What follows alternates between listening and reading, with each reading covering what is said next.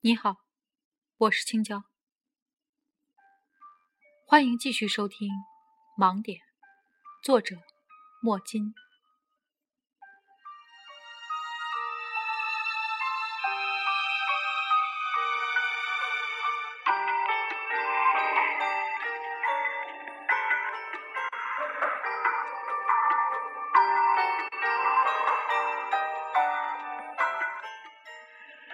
胖子见老刑警不说话，底气也足了起来。这时，瘦西装突然站了出来，信誓旦旦地说：“不是胖子在说谎，我发誓，我在房间这段时间，外面的房门绝对是响了六声。嗨，我去你妈的！说谎的人明明是你，我他妈还发誓，房门绝对只响了四声呢。”胖子急了眼，推了瘦西装一把：“别吵了！”老刑警打断这两个人：“我承认，我的确不知道房门响了几声，但这段时间我一直都待在房间里，没出去过。你待在房间，你没听见？你耳朵有问题啊？我耳朵的确有问题。”老刑警说着，掰开了自己的耳朵。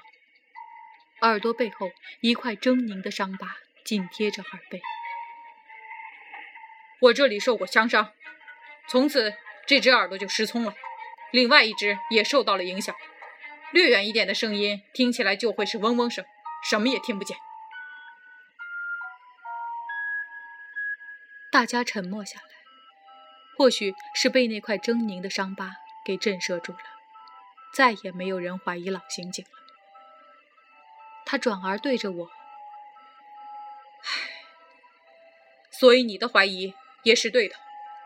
其实，我也不确定他俩究竟谁在说谎，只是凭我多年的办案经验来看，胖子的可能性更大一些。其实我也觉得，胖子更像是在说谎，可他据理力争的样子倒是一点儿也不心虚。”这时，中年男人站了出来。指了指我，不管是四声还是六声，这不都很可疑吗？照理说，只有我和这位朋友出去了，在我们回来之前，房门声应该只有两声才对。我想了想，那也就是说，在我们出去的这段时间里，一定有人进出过我们的房间。我们就算想进。也没有钥匙。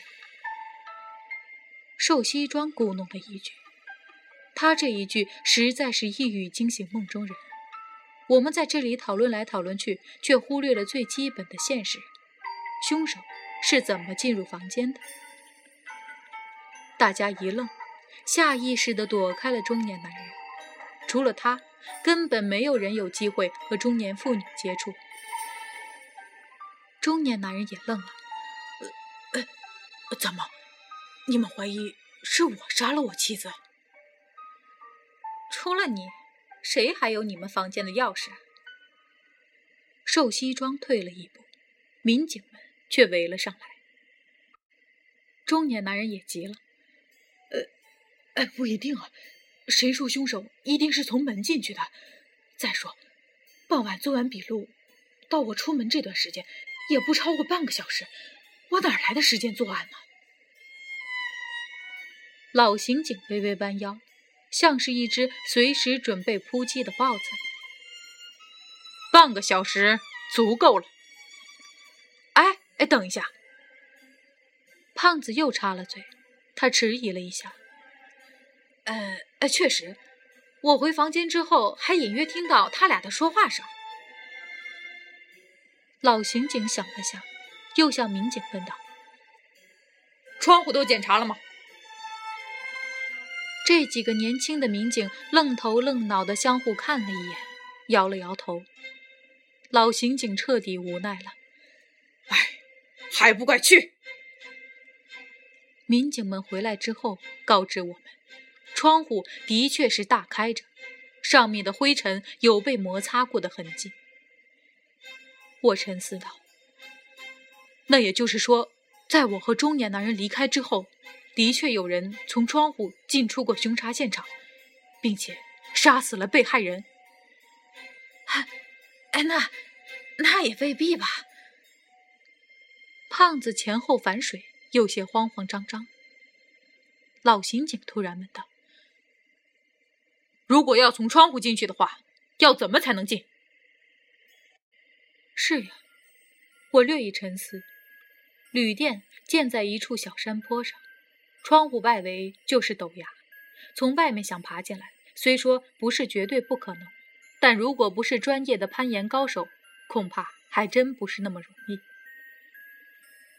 呃，如果想要从外面爬进窗户，竖向绝无可能，肯定是横向，必须从一零一或者一零五横着爬过去。中年男人急于为自己开脱，只要他能证明他的妻子是在他离开之后被杀害的，那么他就是清白的。住在一零一的我，几乎是和中年男人同时出去的。如果他没有嫌疑，我自然也没有嫌疑。那么嫌疑人就只剩下住在一零五的胖子了。哎，哎，不是我。再说了，我跟他无冤无仇的，我干嘛去杀这个女人呢？我根本没有动静。这下胖子又急了。他刚刚一时嘴快，倒是减轻了中年男人的嫌疑，可没想到却把自己给搭了进去。手机，老刑警沉吟道：“凶手故意带走了中年男人的手机，这很可能就是杀人动机。”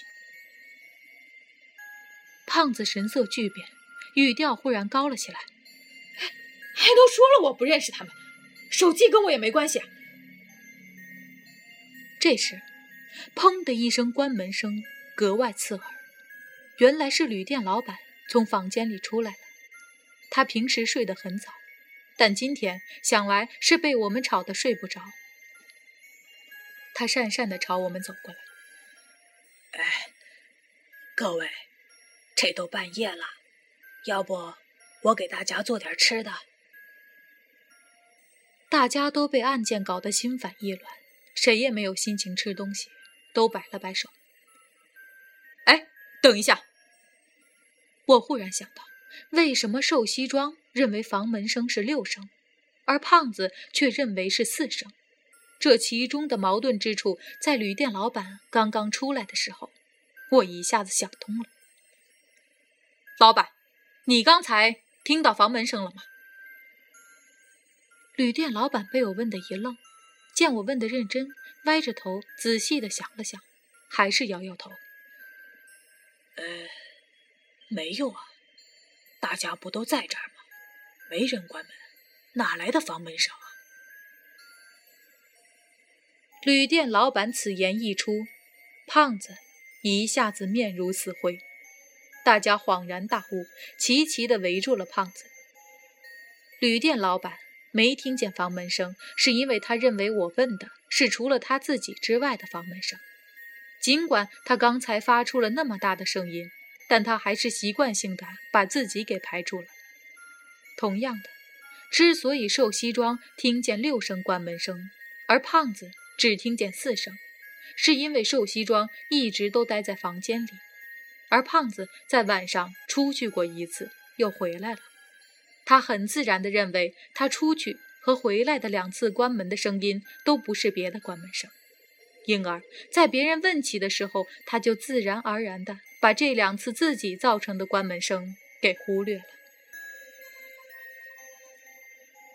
老刑警目不转睛地盯着胖子。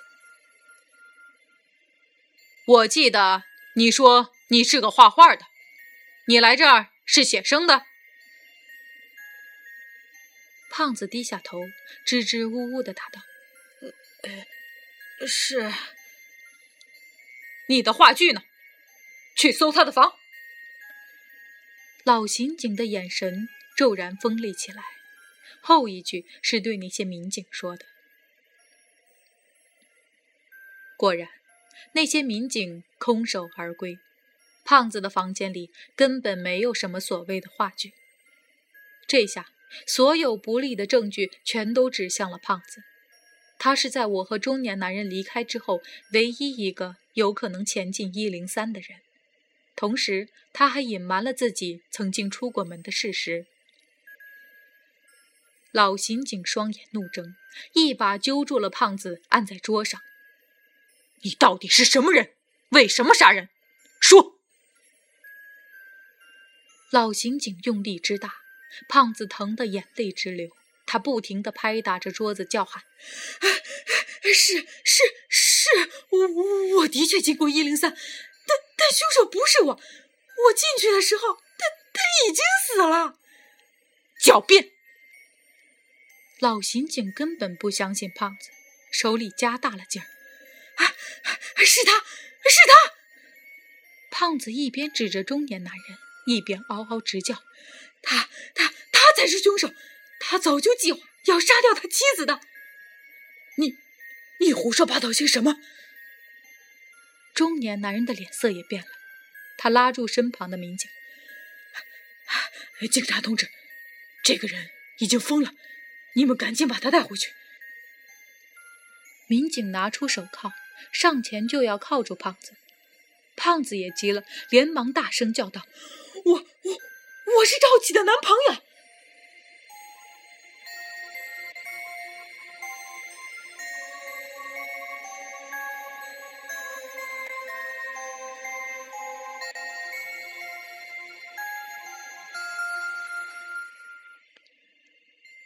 今天的故事就到这里，感谢你的收听。